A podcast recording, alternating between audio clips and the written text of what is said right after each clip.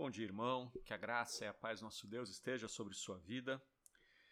Essa semana nós estamos fazendo as nossas devocionais sobre os livros de sabedoria.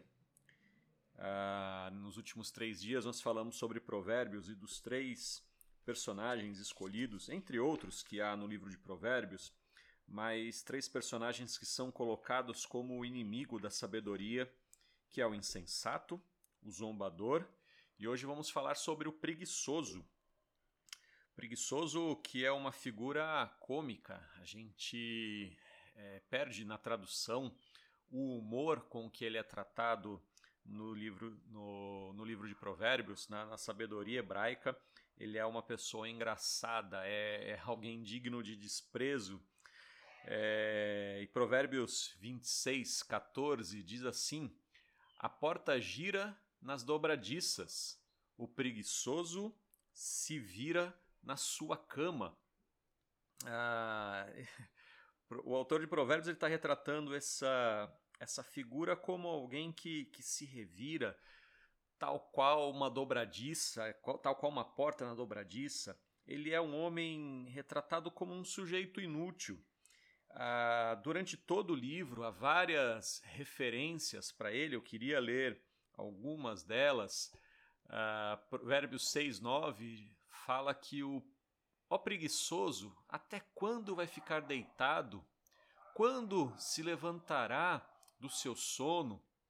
Também o versículo 10 diz: Um pouco de sono, um breve cochilo, braços cruzados para descansar, e a sua pobreza virá como um ladrão, a miséria atacará como um homem armado.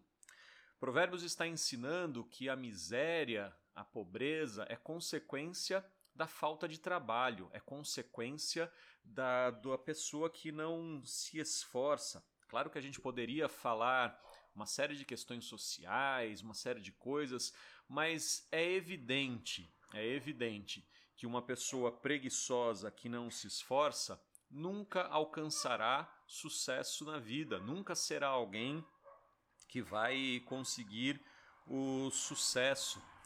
Ele, esse personagem, ele é tão, ah, ele é tão preguiçoso que o capítulo 19 fala que esse preguiçoso ele põe a mão no prato e não quer ter o trabalho de levar a boca.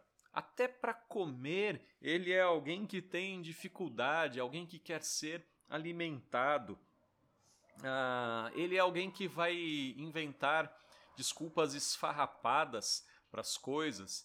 Ele diz assim, é, o capítulo 19, versículo 24, ah, desculpa, versículo, o capítulo 22, versículo 13, diz assim: O preguiçoso diz: Um leão está lá fora, serei morto no meio da rua. Desculpas malucas. Luiz Fernando Veríssimo, numa de suas crônicas, dizia que se você precisa dar uma desculpa, que você dê uma desculpa que ninguém possa acreditar, como por exemplo, não fui trabalhar hoje porque uma manada de elefantes estava parado na porta do meu prédio. Claro que isso não é verdade, mas ele está dizendo que desculpas esfarrapadas ninguém acredita mesmo. E o mentiroso ele tem um problema ético, moral. Ninguém mais acredita no preguiçoso, ele conta histórias, fala as coisas, mas ninguém vai acreditar nele. O autor de Provérbios ele fala que o preguiçoso deveria buscar a sabedoria na natureza, nas coisas normais. Ah, nós temos a, a, o exemplo das formigas no capítulo 6, a partir do versículo 6, que fala: Vá ter com a formiga, ó preguiçoso, observe os caminhos dela e seja sábio.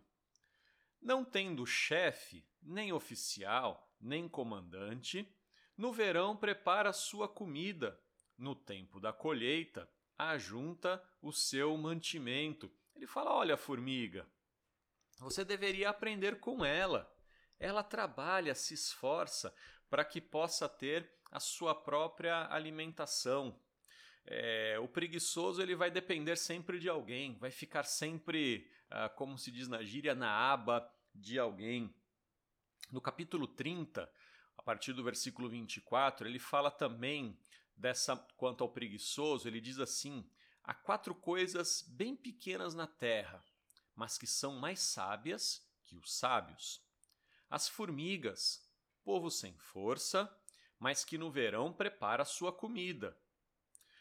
Os arganazes, roedor semelhante a um esquilo pequeno, povo que não é poderoso, mas que faz a sua casa nas rochas. Os gafanhotos, que não têm rei, mas marcham todos em bando. A lagartixa, que se pode apanhar com as mãos, mas que se encontra até no palácio dos reis. Ele está falando de coisas pequenas que, apesar da força, apesar da força ser pequena, apesar da importância pequena, conseguem grandes feitos. Ah, irmão, o ser humano que conhecesse verdadeiramente a sua força, que conhecesse verdadeiramente o seu poder, alcançaria grandes coisas, grandes feitos. O preguiçoso, então, nunca alcançará nada.